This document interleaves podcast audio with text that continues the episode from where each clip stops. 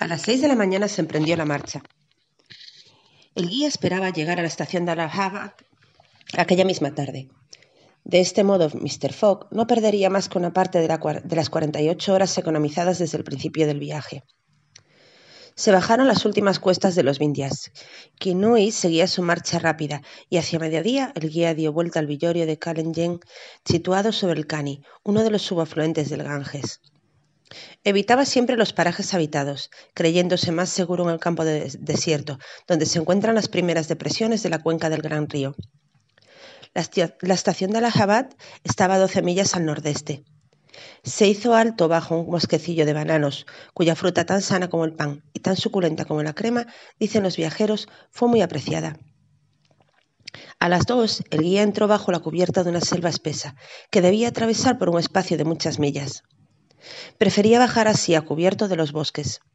En todo caso, no había tenido hasta entonces ningún encuentro sensible, y el viaje debía cumplirse al parecer sin accidentes, cuando el elefante, dando señales de inquietud, se paró de repente. Eran entonces las cuatro. ¿Qué hay? preguntó Sir Francis Cromarty, quien sacó la cabeza fuera de su cuébano. No lo sé, respondió el Parsi, prestando oído a un murmullo que pasaba por la espesa enramada. Algunos instantes después, el murmullo fue más perceptible.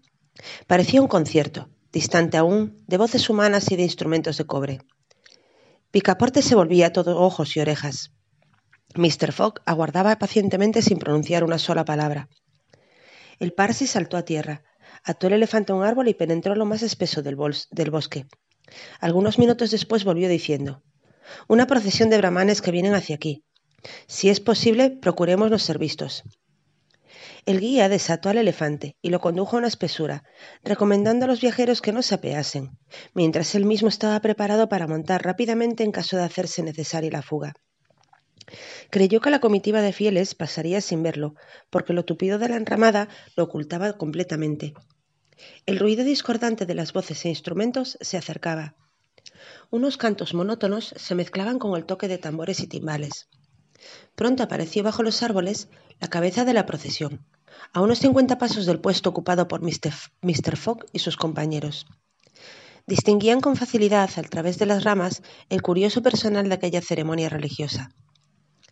En primera línea avanzaban unos sacerdotes cubiertos de mitras y vestidos con largo y abigarrado traje. Estaban rodeados de hombres, mujeres y niños, que cantaban una especie de salmodia fúnebre, interrumpida a intervalos iguales por golpes de tantán y de timbales. Detrás de ellos, sobre un carro de ruedas anchas, cuyos radios figuraban con las llantas un ensortijamiento de serpientes, aparecía una estatua horrorosa, tirada por dos pares de cebús ricamente enjaezados. Esta estatua tenía cuatro brazos, el cuerpo teñido de rojo, sombrío, los ojos extraviados, el pelo enredado, la lengua colgante y los labios teñidos. En su cuello se arrollaba un collar de cabezas de muerto y sobre su cadera había una cintura de manos cortadas. Estaba de pie sobre un gigante derribado que carecía de cabeza. Sir Francis Cromarty reconoció aquella estatua. La diosa Kali, dijo en voz baja, la diosa del amor y de la muerte. De la muerte consiento, dijo Picaporte, pero del amor nunca. Vaya mujer fea. El Parsi le hizo seña para que callara. Alrededor de la estatua se movía y agitaba en convulsiones un grupo de faquires, listados con bandas de ocre, cubiertos de incisiones cruciales que goteaban sangre, energúmenos estúpidos que en las ceremonias se precipitaban aún bajo las ruedas del carro Jaggernaut. Detrás de ellos algunos brahmanes, en toda la suntuosidad de su traje oriental, arrastraban a una mujer que apenas se sostenía. Esta mujer era joven y blanca como una europea. Su cabeza, su cuello, sus hombros, sus orejas, sus brazos, sus manos, sus pulgares estaban sobrecargados de joyas, collares, brazaletes pendientes y sortijas. Una túnica recamada de oro y recubierta de una muselina ligera dibujaba los contornos de su talle. Detrás de esta joven, contraste violento a la vista, unos guardias armados de sables desnudos que llevaban el cinto y largas pistolas damasquinadas conducían un cadáver sobre un palanquín. Era el cuerpo de un anciano cubierto de sus opulentas vestiduras de raja, llevando como en vida el, turbante bordado de perlas, el vestido tejido de seda y oro, el cinturón de cachemira diamantado y sus magníficas armas de príncipe hindú. Después, unos músicos y una retaguardia de fanáticos, cuyos gritos cubrían a veces el estrépito atronador de los instrumentos, cerraban el cortejo. Sir Francis miraba toda esta pompa con aire singularmente triste y volviéndose hacia el guía le dijo Un suti. El parsí hizo una seña afirmativa y puso un dedo en sus labios. La larga procesión se desplegó lentamente bajo los árboles y bien pronto desaparecieron en la profundidad de la selva. Poco a poco se amortiguaron. Hubo todavía algunas ráfagas de lejanos gritos y por último, a todo este tumulto sucedió un profundo silencio. Phileas Fogg había oído la palabra pronunciada por Sir Francis Cromarty, y tan luego como la procesión desapareció preguntó ¿Qué es un suti? Un suti, Mr. Fogg, respondió el brigadier general, es un sacrificio humano, pero voluntario. Esa mujer que acabáis de ver será quemada mañana en las primeras horas del día.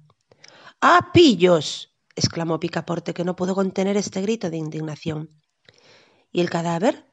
preguntó Mr. Fogg.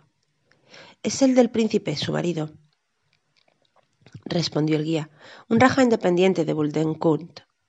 ¿Cómo? replicó Phileas Fogg, sin que su voz revelase la, la menor emoción. ¿Esas bárbaras costumbres subsisten todavía en la India? ¿Y los ingleses no han podido destruirlas? En la mayor parte de la India, respondió Sir Francis Cromarty, esos sacrificios no se cumplen ya pero no tenemos ninguna influencia sobre esas comarcas salvajes, y especialmente sobre ese territorio de Buldenkund.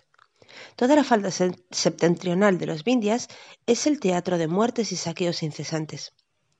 Desgraciada, decía Picaporte, quemada viva. Sí, repuso el brigadier general, quemada, y si no lo fuera, no podéis figuraros a qué miserable condición se vería reducida por sus mismos deudos. Le afeitarían la cabeza, le darían por alimentos algunos puñados de arroz, la rechazarían, sería considerada como una criatura inmunda y moriría en algún rincón como un perro sarnoso. Por eso la perspectiva de esta horrible existencia impele con frecuencia a esas desgraciadas al suplicio mucho más que el amor o el fanatismo religioso. Algunas veces, sin embargo, el sacrificio es realmente voluntario y se necesita la intervención enérgica del gobierno para impedirlo. Así es que, hace algunos años, yo residía en Bombay cuando una joven viuda pidió al gobierno autorización para quemarse con el cuerpo del marido. Como podéis pensarlo, el gobierno la negó. Entonces la viuda fue a refugiarse al territorio de un raja independiente, donde consumó su sacrificio.